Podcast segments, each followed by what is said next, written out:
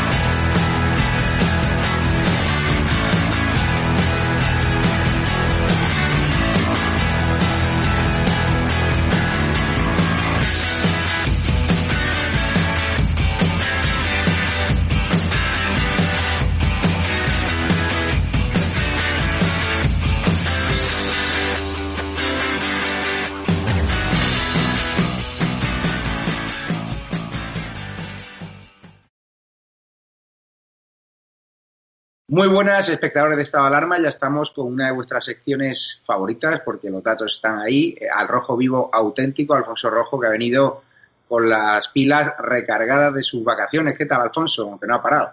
Pero qué vacaciones ni qué niño muerto. Yo he hecho las vacaciones que has hecho tú.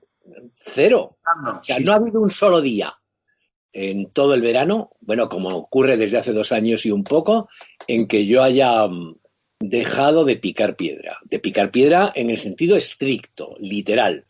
Mm, seis de la mañana, movilizar al personal y la batalla, porque estamos en una guerra contra este gobierno de mierda y no podemos dejar tomarnos un día de descanso. Fíjate que los escándalos que está habiendo con el PSOE, el, el gobierno arropando a Podemos a pesar de estar implicado en escándalos de corrupción. Resulta que ahora la Fiscalía de la Audiencia Provincial de Madrid dice que no, que, no van a investigar a Podemos por esa caja B, que solo por los contratos de Neurona, la consultora chavista que vincula a Podemos con las narcodictaduras a través de Monedero. Bueno, queda lo que diga el juez. Si la Fiscalía sabíamos, sabíamos por dónde iba a ir y lo que iba a hacer, y si y bueno, y la fiscalía, si tiene que hacer un, escrito, un exhorto o lo que sea para canonizar a Pablo Iglesias, lo hará, porque está al servicio del, del gobierno y este es un gobierno PSOE Podemos, hasta el momento. Pero vamos a ver hasta dónde llegan los jueces, hasta dónde llega el denunciante y hasta qué punto hay vergüenza torera en la justicia española.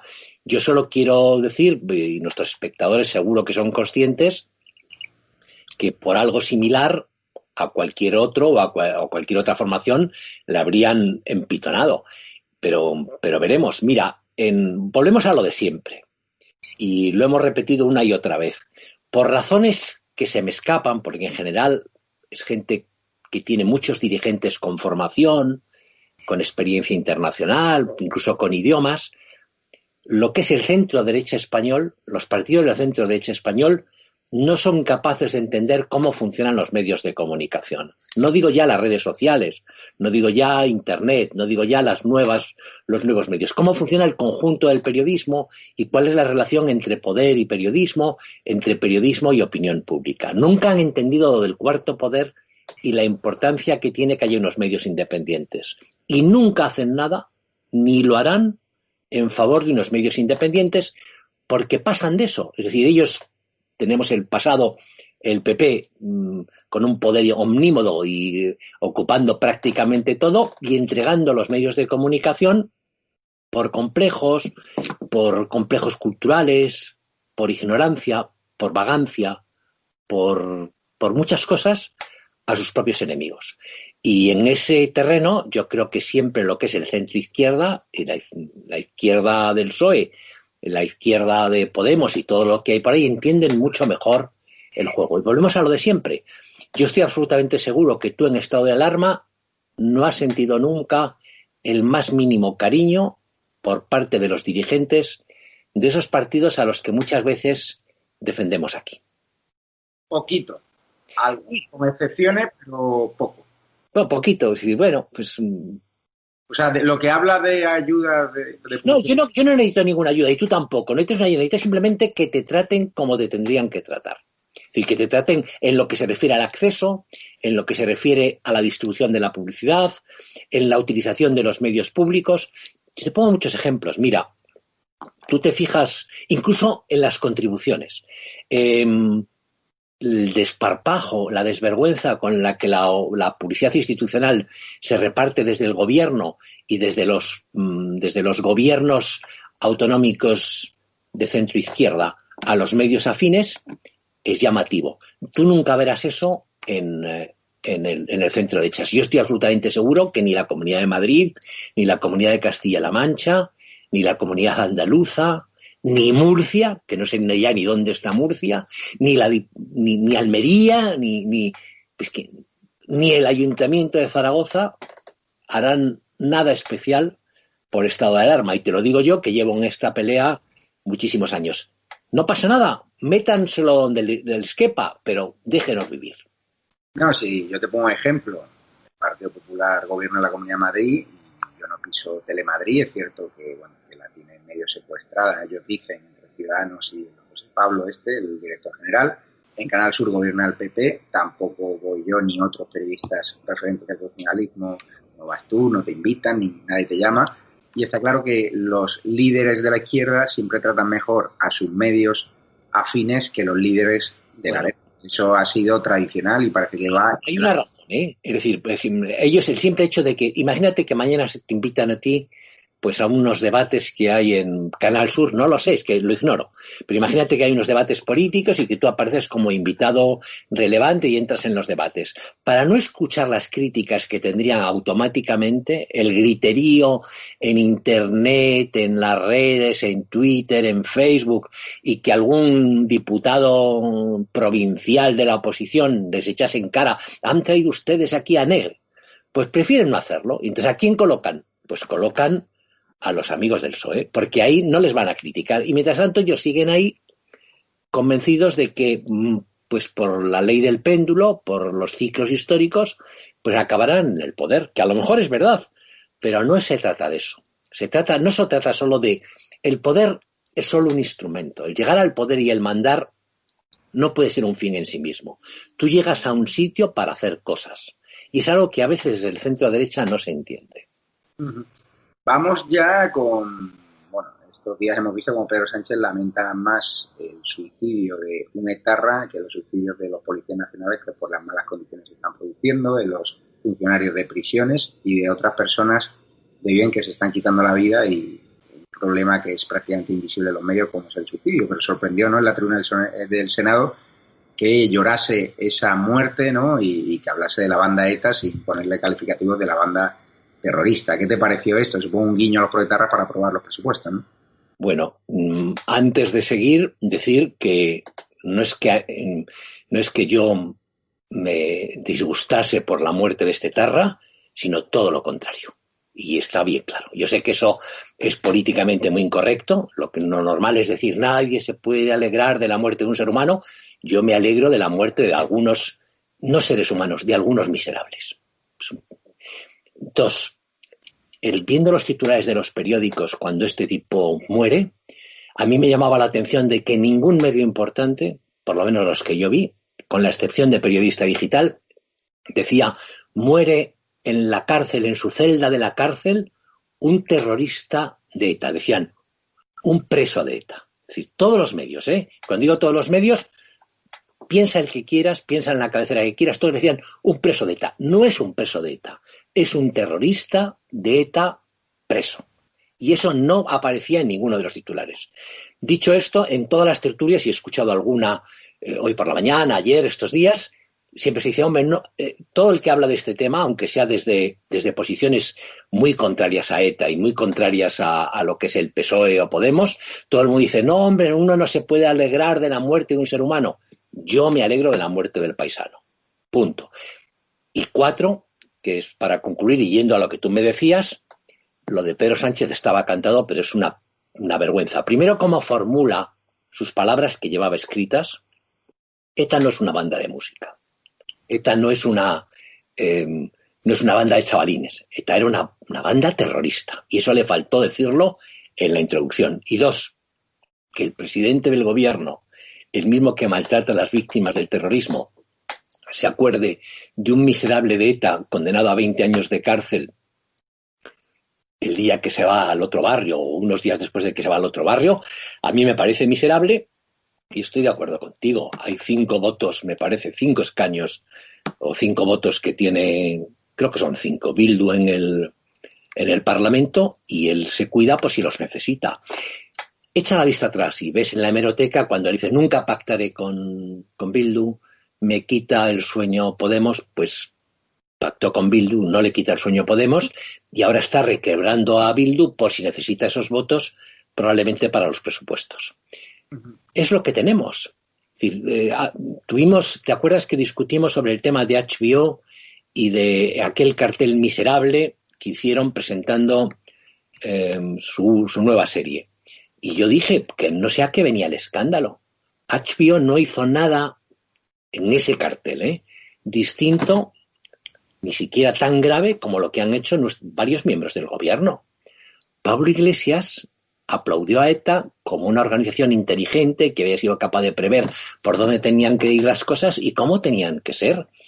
Pablo Iglesias, y cualquiera puede entrar en Periodista Digital en la hemeroteca a buscarlo, tiene decenas de veces en que pide, las palabras textuales son, ha llegado el momento en que los presos de ETA vayan saliendo de las cárceles. No, ha llegado el momento en que se pudran en la cárcel y si se quieren marchar al otro barrio y quitarse la vida, que se la quiten. No, la verdad es que sorprendente.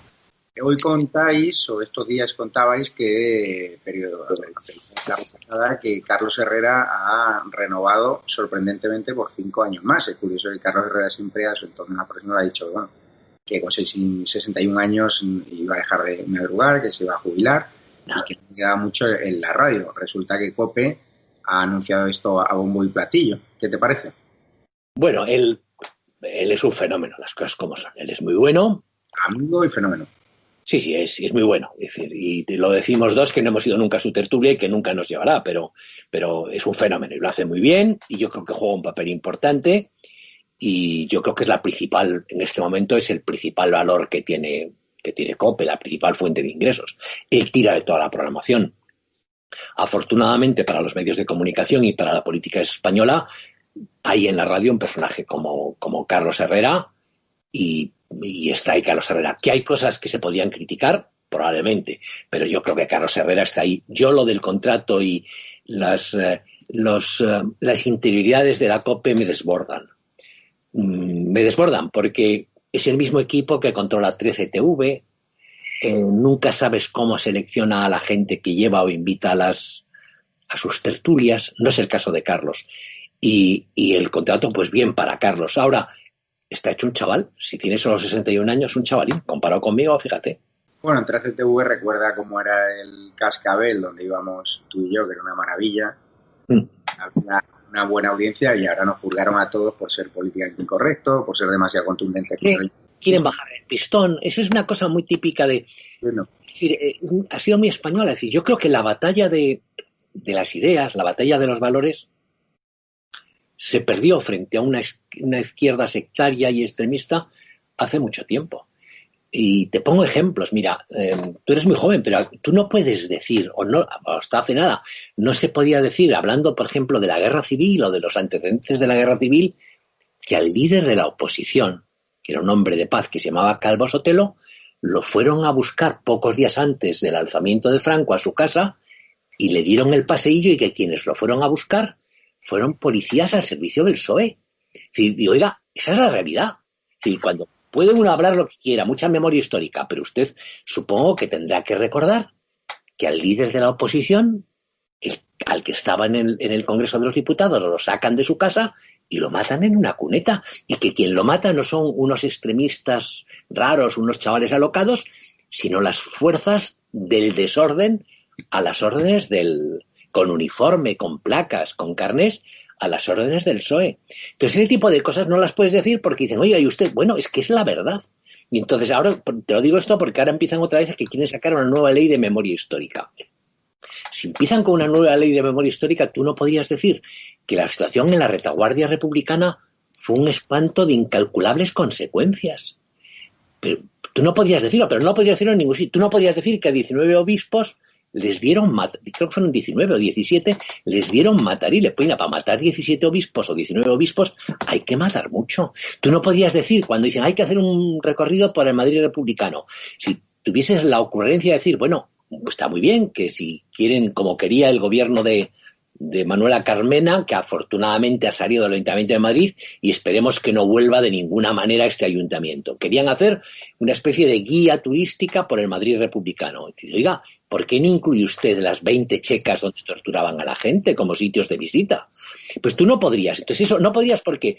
Y, lo hemos visto en el PP, es decir, cuando lo que marca la sentencia o la, el, el expediente de despido de Cayetán Alba de Toledo como portavoz es su intervención contra Pablo Iglesias, cuando le recuerda quién era su padre. Eso es un sector importante del PP, en lugar de asumirlo como normal, porque es la realidad, pues ¿cómo le pudo decir eso? Estaban escandalizados. No sé si te vistes, porque tenemos un país como muy acomplejado, como un país, y sobre todo un centro derecha que le ha preocupado mucho más el negocio que las ideas. Y eso es lo que tenemos, y unos partidos de centro derecha a los que nunca les han preocupado las ideas. Afortunadamente hay cosas que están cambiando, pero yo no sé si llegamos a tiempo, creo que no.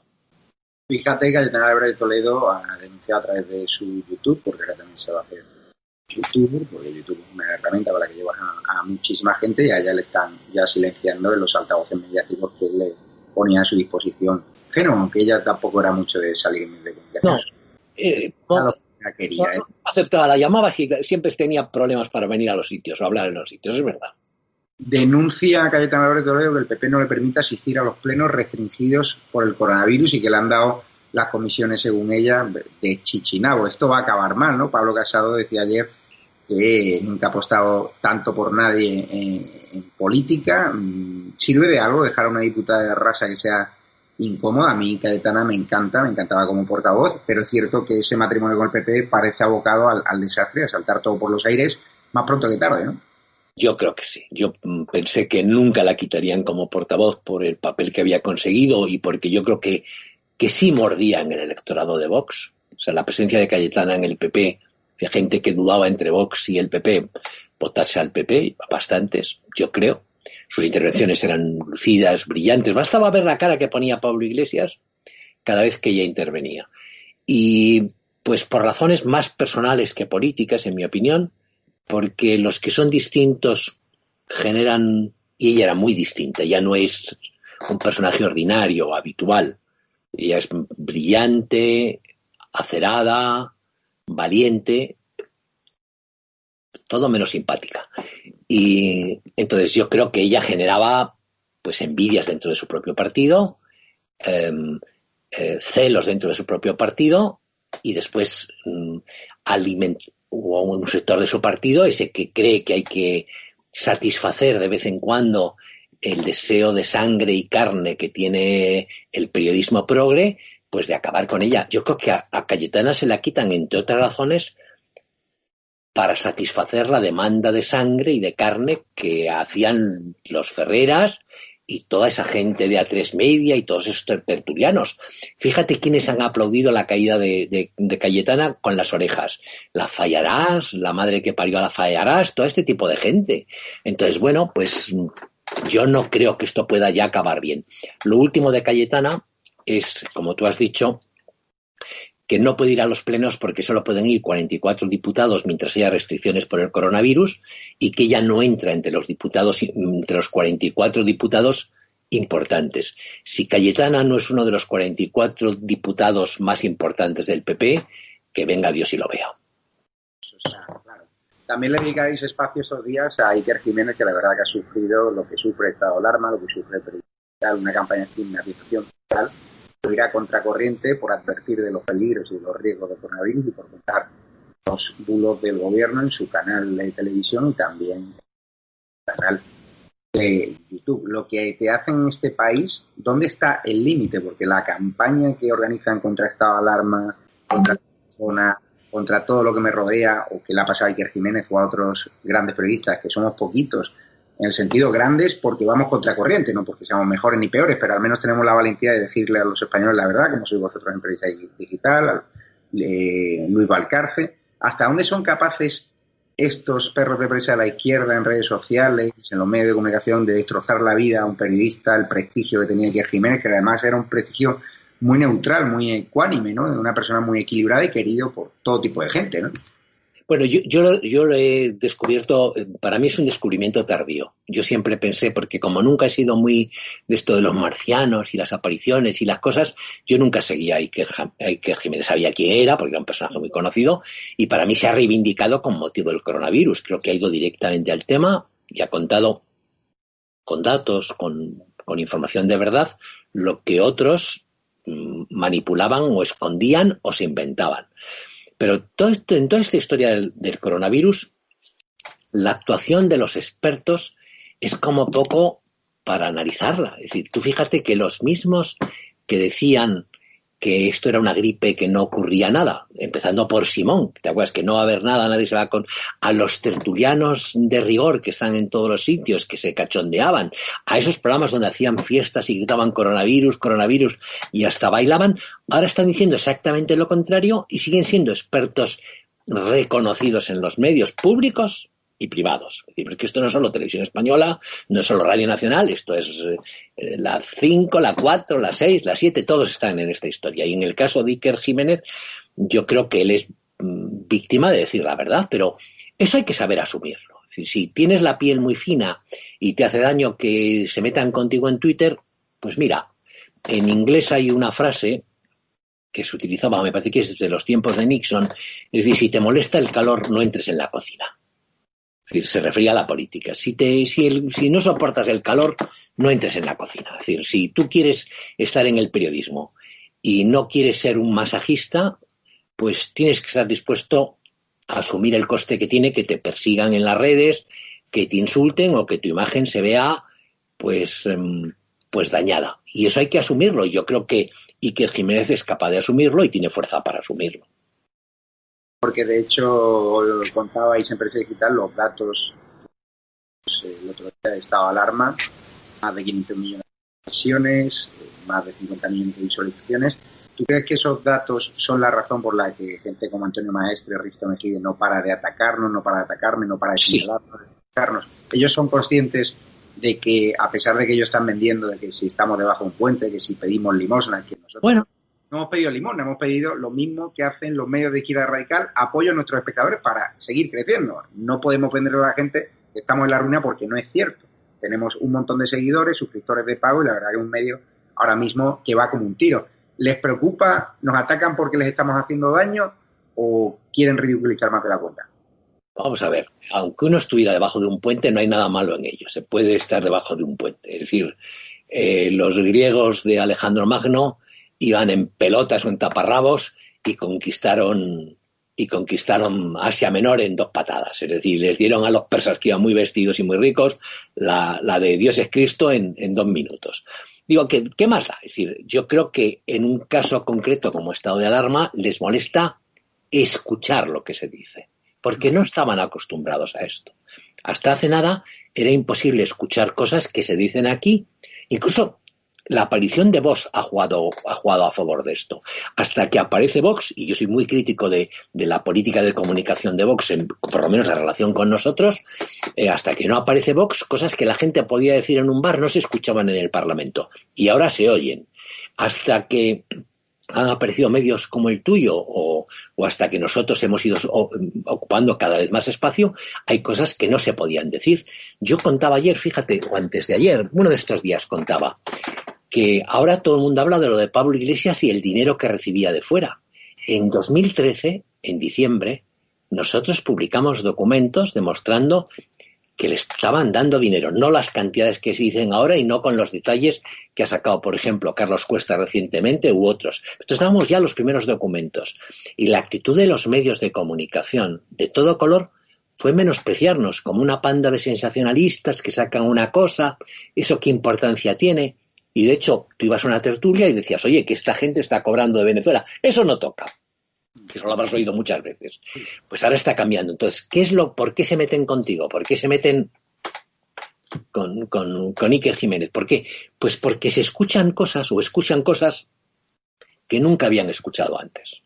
Es decir, el, em, porque les echamos en cara lo que hacen mal, porque les recordamos lo miserables que son, porque les restregamos por la cara que están haciendo el egipcio, cobrando, porque le recordamos, y los medios de a, las grandes cadenas, que han puesto el cazo para cobrar del gobierno, porque les recordamos que, no lo hacen por convicción o por, o por, o por fe, sino por interés. Y entonces, bueno, pues lógicamente, si tú le recuerdas a Pablo Iglesias y a toda la gente de Podemos que, que, están eh, en un chalet espléndido y con 24 guardias civiles de, servicio que hace nada mm, apoyaban eh, el apaleamiento de los policías y vivir todos en Vallecas, pues se molestan porque se lo recuerdas, se lo recuerdas.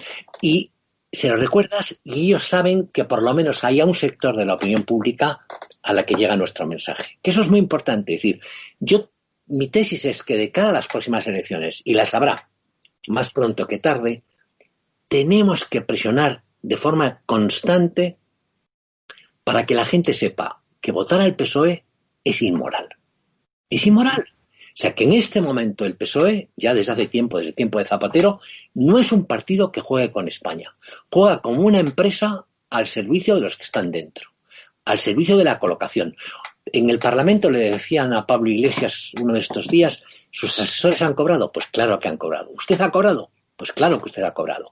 ¿Su mujer ha cobrado? Claro que ha cobrado. Pero en España hay cientos de miles de personas que ni han cobrado ni la ayuda básica, ni las ayudas a los autónomos y que se han quedado en el paro. Entonces eso hay que recordárselo una y otra vez y recordarle que este PSOE que tenemos no es un partido moderado que, que aglutina España y que piensa en España. Piensa en España lo mismo que piensa ERC y lo mismo que piensa Bildu. Nada.